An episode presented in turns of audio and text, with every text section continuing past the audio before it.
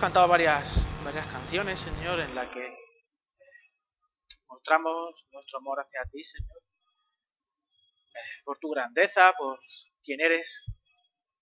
Pero, Señor, la canción de tu fidelidad, Señor, es muy especial para, para mí, quizá para muchos de, los, de, los que estamos hoy presentes, Señor. Porque a lo largo de, de la vida, Señor, tú vas mostrando cómo eres un Dios que no mientes, eres un Dios que lo que dices lo cumple, que eres un Dios bueno. Gracias, Señor, por tu fidelidad. Gracias te damos, Señor, por, por darnos la oportunidad de estudiar tu palabra, de escuchar tu palabra. Ayúdanos, Señor, que por medio de tu Espíritu Santo podamos salir esta mañana alimentados y sustentados con el pan que tú nos traes hoy, Señor. Ayúdanos a todos y, en eso todo me incluyo yo también, Señor sigue trabajando en nuestras vidas y ayúdanos, Señor, a acercarnos a ti. En tu nombre, amén. Dado que en una semana vamos a, tener eh, la, asamblea de iglesia, en la que uno de los, de los temas principales va a ser eh, la elección de los diáconos, como ya llevamos varias semanas eh, informando e insistiendo sobre este tema, vamos a tener una serie de predicaciones hablando sobre el diaconado, sobre la importancia del diaconado, sobre el origen del diaconado, sobre la profundidad, sobre la labor, sobre las características de los diáconos, etcétera, etcétera, etcétera. ¿Vale? No, os pongáis tan serio.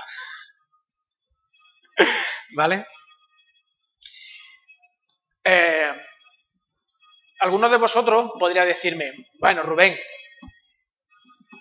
tan importante es el diaconado. No hay otros temas, no hay otras situaciones en la iglesia que podrían necesitar traer una palabra del Señor de consuelo, de ánimo, de profundizar en conocer quién es el Señor, cómo somos nosotros y cómo el Espíritu Santo va hablando en nosotros. Pues sí, hay otras situaciones.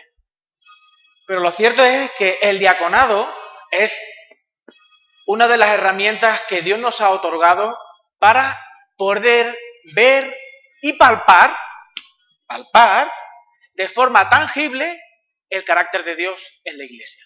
¿Vale? Así que vamos a, a, leer Hechos capítulo 6, del 1 al 7. Hechos capítulo 6, versículos del 1 al 7. Sobre, sobre, sobre este texto vamos a estar reflexionando y con el texto que se leyó, que leyó María eh, al principio del culto, vamos a también hacer alguna referencia. ¿De acuerdo? Dice Hechos capítulo 6, versículos del 1 al 7. En aquellos días, como creciera el número de los discípulos, hubo murmuración de los griegos contra los hebreos, de que las viudas de aquellos eran desatendidas en la distribución diaria.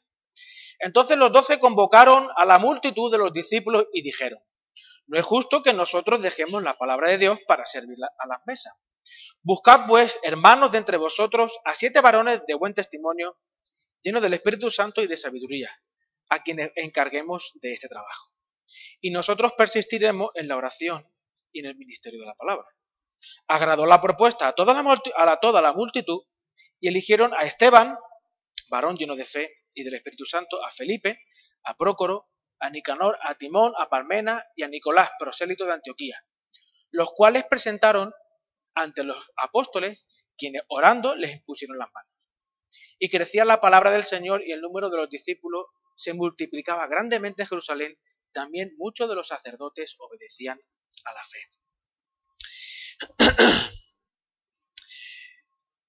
Si la iglesia no recibe instrucción acerca de lo que es el diaconado y el liderazgo de la iglesia, si no recibe una instrucción necesaria sobre este tema, puede incurrir en deficiencias que si no se atienden terminan conduciendo al desfallecimiento. ¿Os acordáis?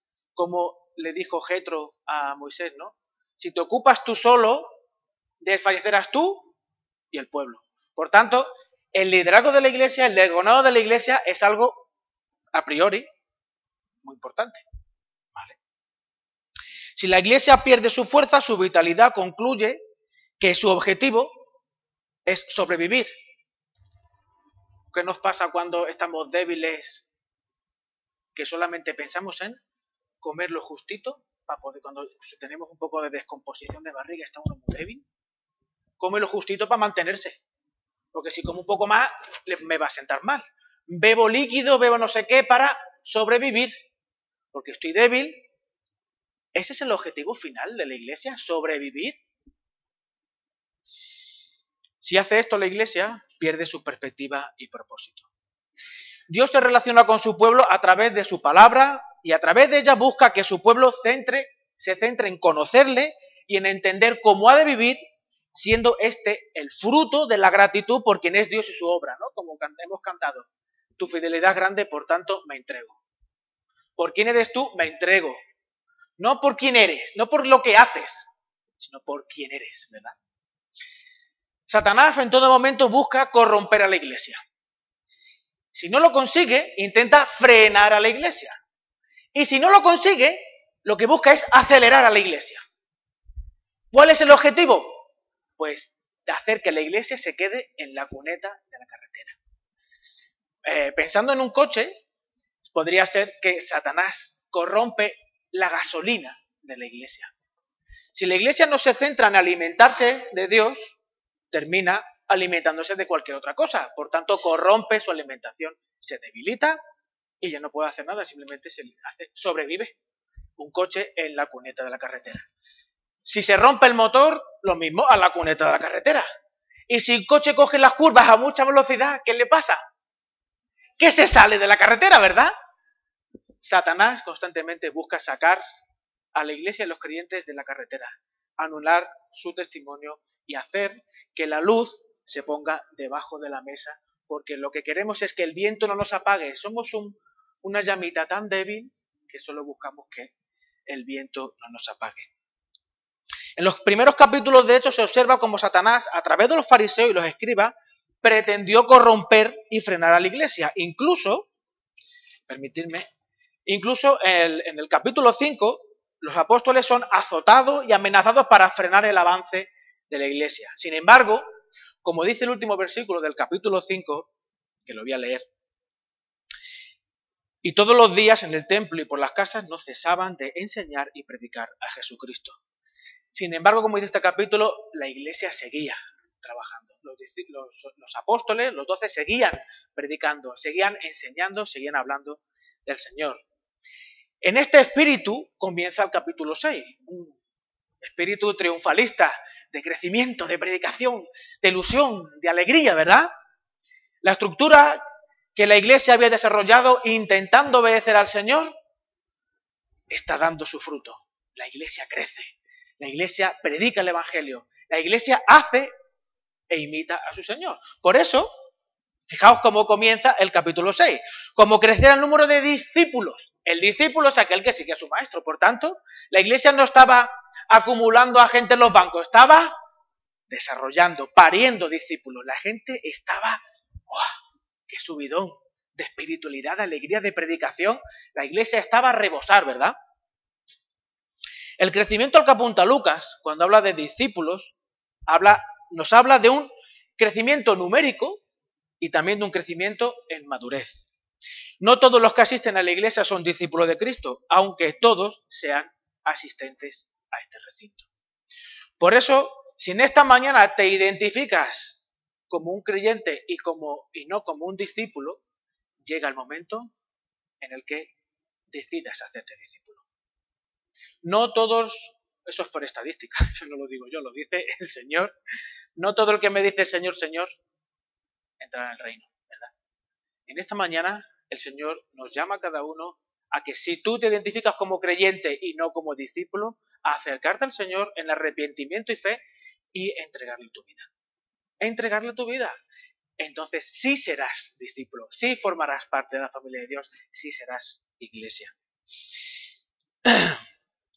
El crecimiento conlleva alegría en el cielo, muchas veces hemos dicho eso, cuando un creyente se arrepiente, el cielo se alegra, ¿verdad?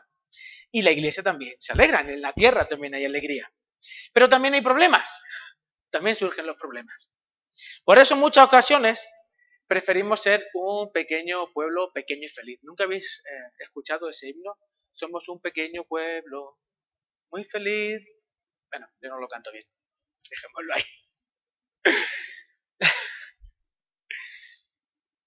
Como no queremos tener problemas, pues hacemos, sobrevivimos.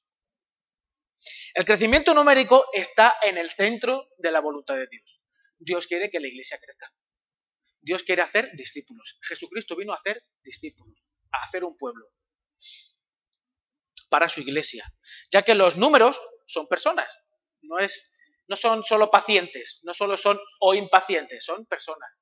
Cuando Dios habla de números, habla de personas. Y en este caso la escritura nos muestra que esos números eran discípulos, crecimiento numérico y en profundidad. Este texto nos confronta directamente con una de las herramientas comunes para solucionar los conflictos, la murmuración. Es cierto que a veces la murmuración surge como una queja. ¿Te has fijado? ¿Te has fijado cómo, cómo para no coger ejemplos de nadie, ¿te has fijado cómo Rubén? ¿Te has fijado cómo Miriam? ¿Te has fijado? Y claro, se, se, comenta sin maldad, o sea, que sin maldad. ¿Te has fijado? Y bueno, sí, pero bueno, tú ya sabes que Rubén, tú ya sabes que Miriam, es que Rubén es, o sea, ¿cómo es Rubén? ¿Qué, podemos esperar de Rubén, no? Evidentemente, el texto nos habla de que en la iglesia de, de Jerusalén había dos grupos. Estaban los grupos de los helenistas y los grupos de los hebreos, ¿no? Era una iglesia joven, fuerte, que había surgido Dos grupos, ¿cómo es posible? Una iglesia que hacía tan poquito que el Señor había partido, ya había estas, estas historias, ¿no? Muchas veces uno piensa en, si yo, si yo estuviera en aquel momento, sería igual, igual que aquellos que provocaron los problemas en aquel momento. Rubén sí lo sería. Bien dice el texto que se levantó murmuración de los griegos contra los hebreos. Estos griegos eran judíos de la diáspora que usaban la lengua griega como lengua materna, como lengua vernácula en la que se comunicaban, y también sabían un poquito de, arameo, que era la lengua que se hablaba en, Jerusalén.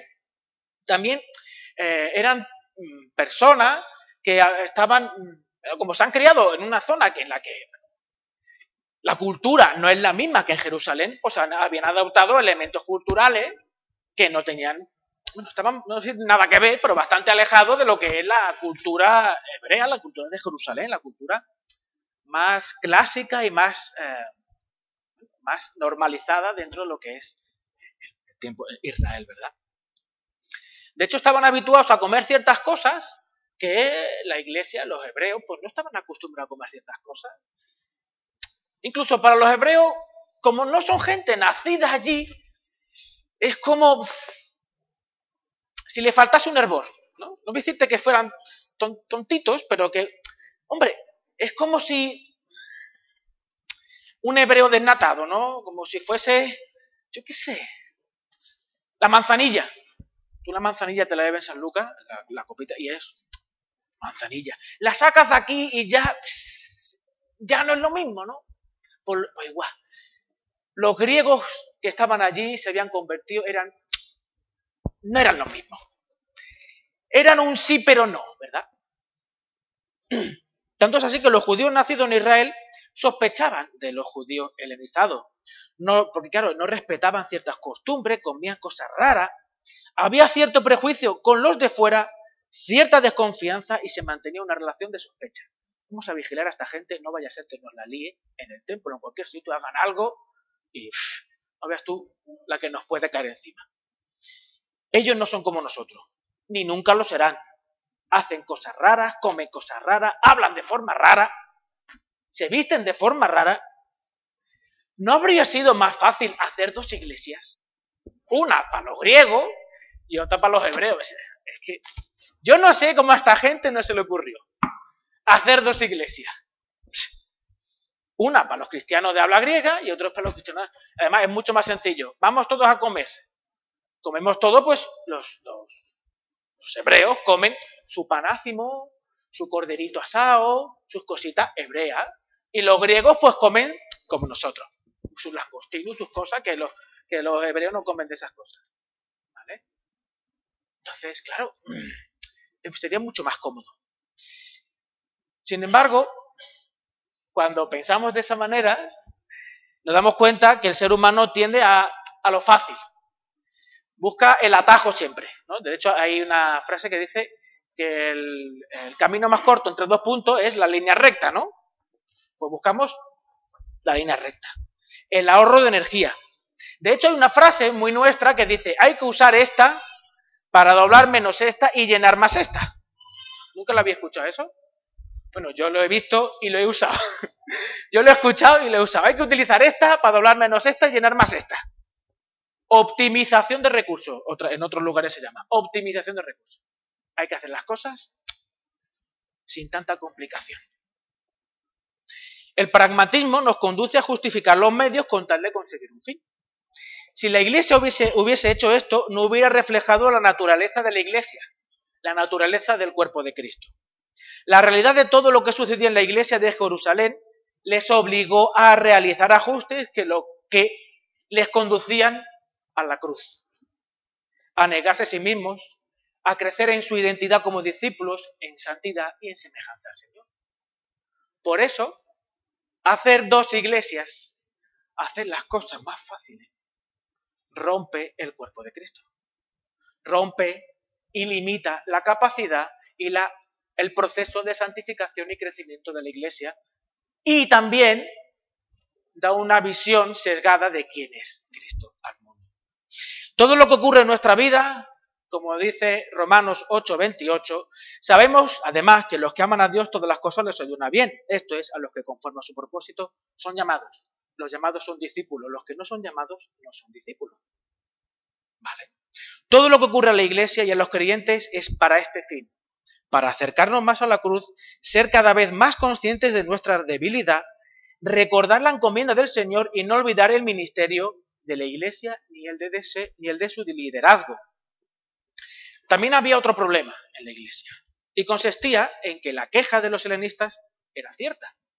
Era cierto que las viudas de los, de los griegos pues estaban siendo desatendidas. A pesar de ser una murmuración, no dejaba de ser una realidad. En la iglesia había hermanos que eh, entendían que los apóstoles eran hombres de Dios, sinceros, y que se desvivían por la iglesia. Pensad que estamos hablando de una iglesia de alrededor de 3, 4 mil personas. Eran 12, 12, personas que se ocupaban de eso, eran hombres, de Dios que se, que se desviven por la iglesia. Sin embargo, estaban fallando, estaban fallando.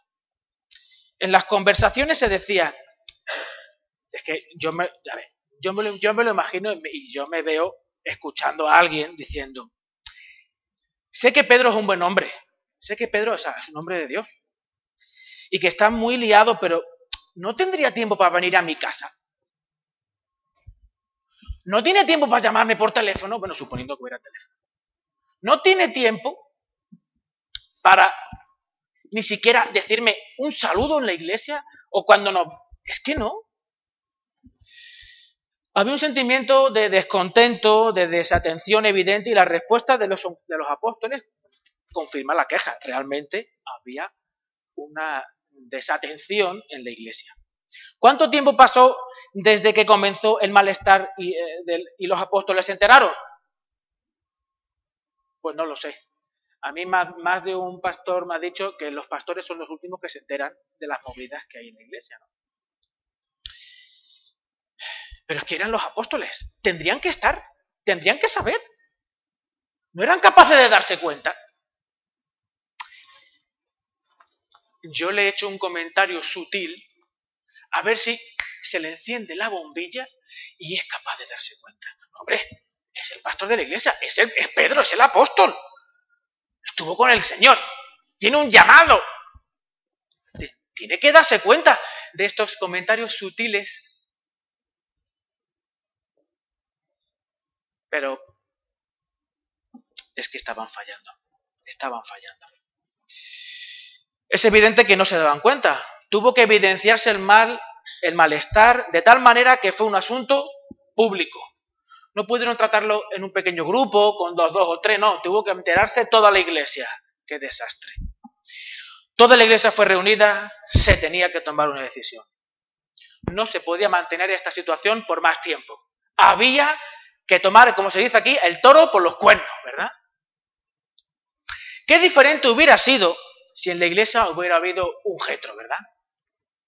Si recordamos el texto de Éxodo 18, veremos cómo Jetro le muestra a Moisés con respeto y cariño cómo su actuar pone en peligro su propia vida y la del pueblo. Vamos a acompañarme un segundito a Éxodo. Vamos a recordar algunos versículos. Éxodo capítulo 18. Éxodo 18. Del 13 al 22. Como leímos antes, era un hombre solucionando los problemas de todo un pueblo. Solucionando los problemas, mostrando la voluntad de Dios, qué había que hacer en cada situación, cómo que había que actuar, cómo Dios quería que se actuase en cada problema, en cada litigio, en cada conflicto.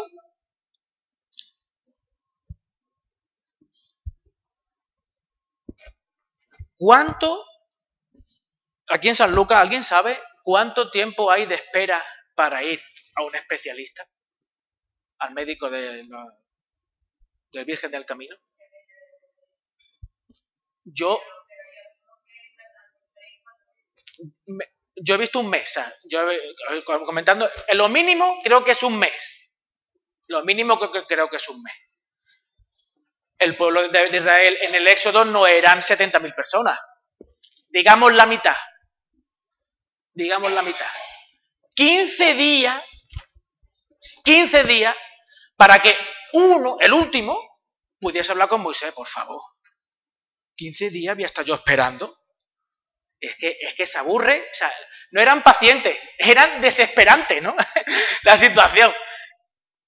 Getro ve eso y dice, a ver, chicos, no. no va, no, la cosa no va bien. Vas a quemarte tú vas a, quemar a tu familia y el pueblo, es que, es que mm, no, así no se puede hacer las cosas. El consejo de Getro es muy pertinente. Parece que son los, de hecho, los, las personas que Moisés elige, parece que son como los protodiáconos, ¿no? Los, eh, como si fuesen unos diáconos del Antiguo Testamento. Si os fijáis, vamos a verlo. Parece que son los, predecesores de los diáconos. De hecho, si observamos los requisitos que se les pide a estos y se les pide a los diáconos, casi semejante. Eso 18:21 dice, además escoge tú de entre todo el pueblo a hombres virtuosos, temerosos de Dios, hombres veraces que aborrecen la avaricia y ponlos sobre el pueblo como jefes de mil, de cien, de cincuenta y de diez. Hechos 6.3. Buscad, pues, hermanos de entre vosotros, a siete hombres de buen testimonio, llenos del Espíritu Santo y de sabiduría. Están diciendo lo mismo con otras palabras. Eh, yo, yo, esto no lo he encontrado en, ningún libro, he visto la comparación y digo, estos son eh, protodiáconos, son como eh, una, los diáconos del libro de Hechos son como la digivolución. ¿Conocéis los, los, ¿Cómo se llaman los bichos esos? Los, Digimon, ¿no? Los Digimon, sí. La, parecen estos como la digivolución, ¿vale? Están los diáconos en chiquitito del Éxodo y luego están los diáconos instaurados ya, etcétera, ¿verdad? El ministerio del diácono muestra la evidencia de la provisión y el cuidado de Dios por su pueblo.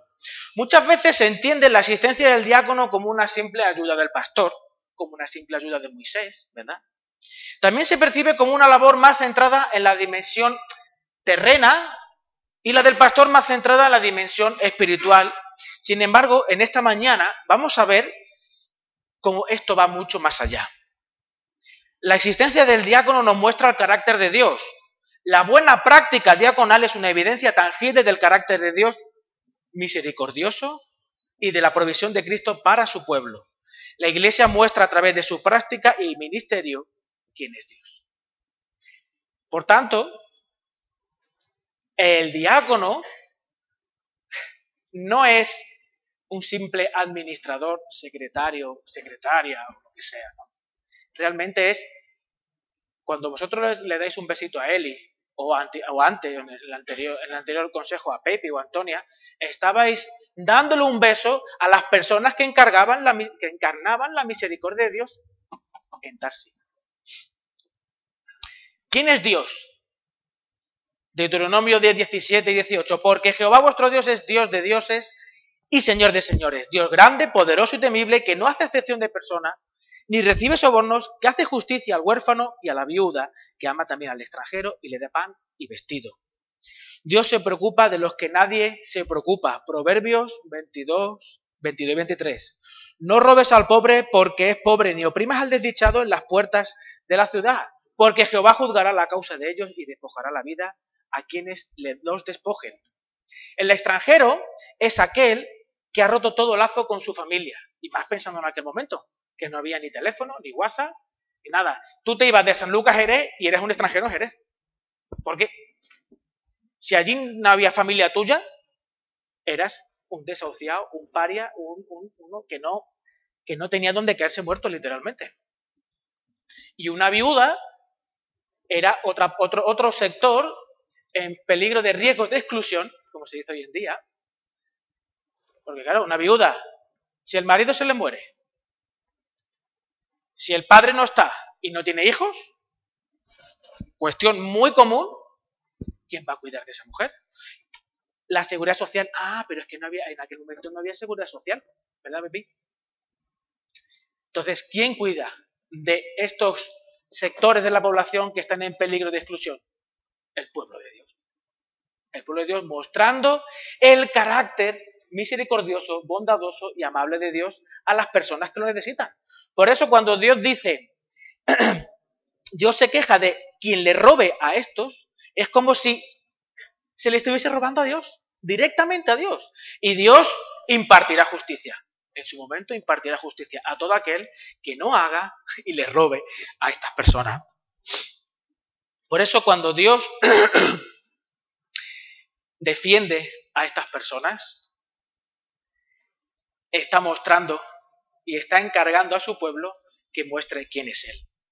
El pueblo es llamado a mostrar eso El diácono es la persona que Dios ha llamado en la iglesia para dedicarse a cuidar de forma cercana y directa a estos colectivos. Observad cómo lo dice Hechos 6.2. Entonces los doce convocaron a la multitud de los discípulos y dijeron, no es justo que nosotros dejemos la palabra de Dios por servir las mesas. ¿El conflicto cuál era? Viudas desatendidas. Grupo, un colectivo de gente en peligro de exclusión. El centro del conflicto era ese. Cuando en el, propio texto se habla de administrar las mesas o de ministrar las mesas, no solamente está hablando de lo que es el alimento, sino también del tema económico. Si recordáis, en Hechos 4.35 se habla de que todo el mundo entregaba a los apóstoles, a los doce, el dinero, la riqueza, lo que fue, las ofrendas, para poder administrarlas y que nadie tuviese necesidades. claro, dicho así de esta manera, podría parecer que para ser un buen diácono hace falta ser un buen economista, hace falta ser un buen trabajador social, hace falta ser mm, un buen psicólogo, eh, hace falta ser, yo estaba buscando la, palabra esta mañana, ¿cómo se llama? Las personas que las empresas contratan a la gente. Exacto, una, una, persona que sepa de recursos humanos. Necesitamos diáconos así en nuestra iglesia, ¿verdad? De hecho, así eran los diáconos que salieron en la iglesia de Jerusalén. Buenos psicólogos, buenos eh, gestores de personal, buenos eh, secretarios, buenos economistas. Pero la Biblia, eso lo he dicho sarcásticamente, ¿vale? Sin embargo, en toda la Biblia se muestra la doble necesidad humana, la física y la espiritual, y ambas necesidades provocadas por el mismo agente, el pecado. Salmos 34 se dice, este pobre, este pobre clamó y lo oyó el Señor y lo libró de toda su angustia. El rey David se declara pobre y angustiado. El que, el que tenía todo, no tenía nada. No tenía nada, pobre y angustiado. En el que la sola presencia de Dios, la intimidad, es capaz de sacar de esa situación. De hecho, Cristo es el ejemplo en el que el ejemplo visible en el Nuevo Testamento que cubre ambas necesidades. Lo hemos estado viendo en el estudio que hacemos los viernes de Marcos. Pero Lucas 4, 16 al 21, ese texto es, bueno, a mí, a y a mi mujer nos gusta mucho. Dice, vino a Nazaret, donde se había criado, y el sábado entró en la sinagoga conforme a su costumbre, y se levantó a leer. Se le dio el libro del profeta Isaías y habiendo abierto el libro halló el lugar donde está escrito. El Espíritu del Señor está sobre mí, por cuanto me ha ungido para dar buena nueva a los pobres, me ha enviado a sanar a los quebrantados de corazón, a pregonar libertad a los cautivos y vista a los ciegos, a poner en libertad a los oprimidos y a predicar el año agradable del, Señor. Enrollando el libro, lo dio al ministro y se sentó. Los ojos de todos la sinagoga estaban fijos en él. Entonces comenzó a decirle, hoy se ha cumplido esta escritura delante de vosotros. El equilibrio, el equilibrio, ¿verdad? La realidad del diaconado en la iglesia va mucho más allá, va mucho más allá de lo que muchas veces nos podemos imaginar. Cuando, cuando pensamos en, en los diáconos, muchas veces pensamos en personas que han de ser perfectas. En personas que tienen que tener una vida intachable. En personas, sobre todo cuando leemos Primera de Timoteo capítulo 3. ¿Alguien ha leído alguna vez Primera de Timoteo capítulo 3? A ver si lo encuentro. Primera de Timoteo capítulo 3.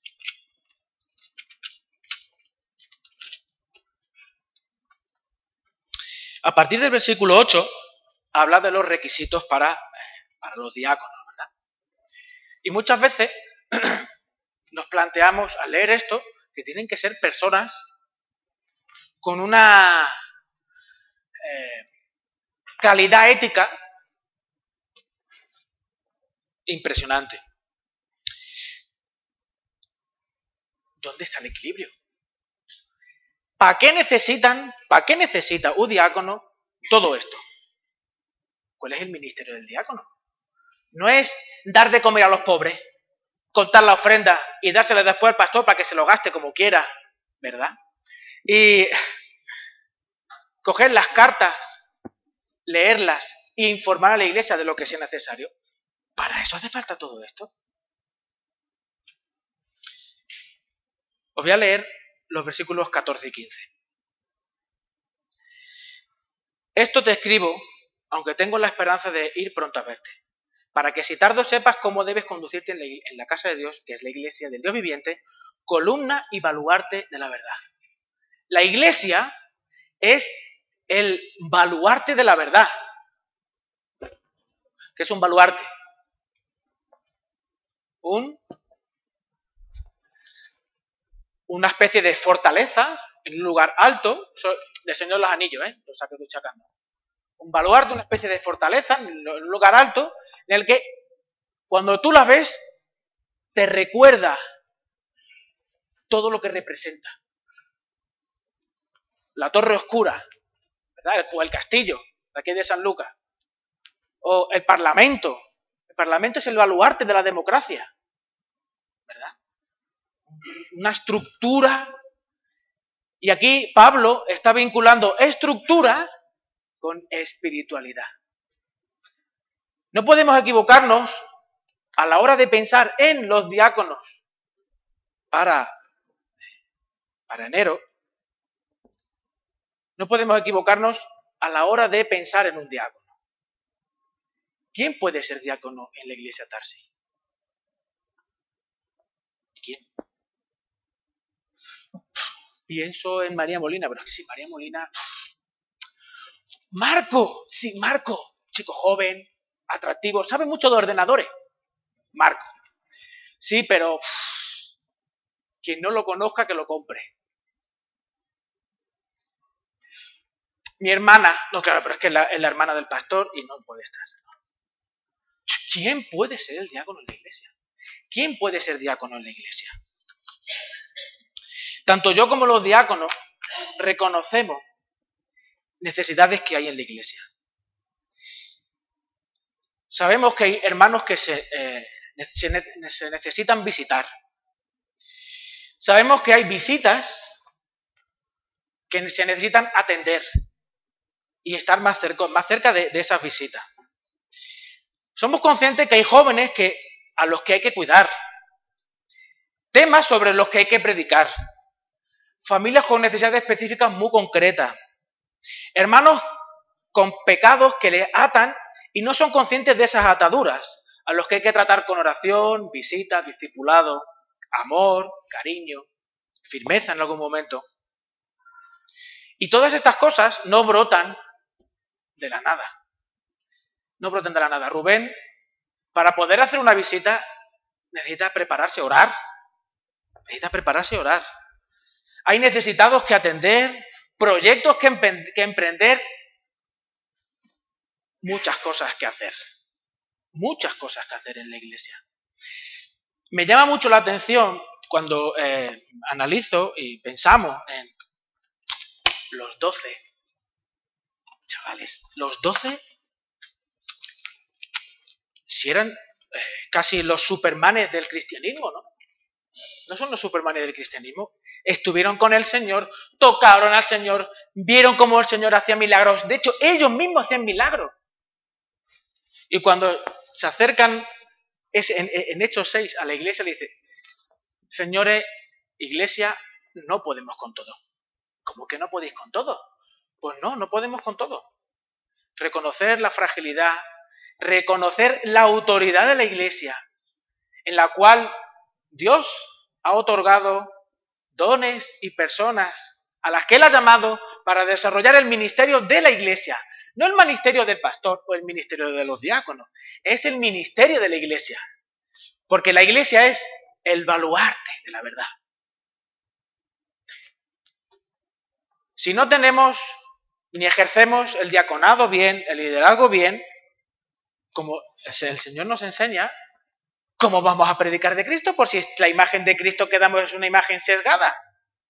¿Cómo vamos a atender las necesidades humanas? Y claro, lo importante es predicar el Evangelio. No nos confundamos, el Señor predicaba el Evangelio y atendía las necesidades humanas. Ambas cosas son imprescindibles para que la iglesia Tarsis muestre realmente a Cristo. Por eso, hermanos, os pido, os pedimos todo el liderazgo de la iglesia, que oréis, que busquéis al Señor. A lo mejor el que menos se, os podía ocurrir como diácono, el Señor quiere que sea el diácono de la iglesia. La semana que viene veremos quiénes eran esos diáconos de la iglesia. Eran gente, eran gente de los excluidos, eran gente de los excluidos, de los que nunca nadie se imaginó que podrían ser diáconos en la iglesia. Así que hermano, en esta mañana y pensando en, en enero, en el futuro que queremos como iglesia, qué es lo que el Señor demanda de nuestra iglesia y cuál es el propósito de nuestra iglesia, oremos, pensemos, reflexionemos y busquemos al Señor. Necesitamos diáconos, hermanos, necesitamos diáconos en la iglesia. ¿De acuerdo? Vamos a orar. Señor, te damos gracias por tu palabra, Señor. Te damos gracias porque tú eres un Dios impresionante. Impresionante, Señor. Un Dios que te muestras de padres a hijos como el Dios que siempre está al lado del misericordioso, al lado del que te necesita. Señor, nosotros somos esos que te necesitan. Gracias por, por estar, Señor, a nuestro lado. Gracias por mostrar misericordia, Señor. Y gracias por dejarnos el testimonio de la Escritura para no perder, Señor, el norte, para centrarnos en el propósito por el cual tú nos has tenido aquí, Señor. Gracias una vez más por tu amor y Gracias, Señor, por tu misericordia. En tu nombre, amén.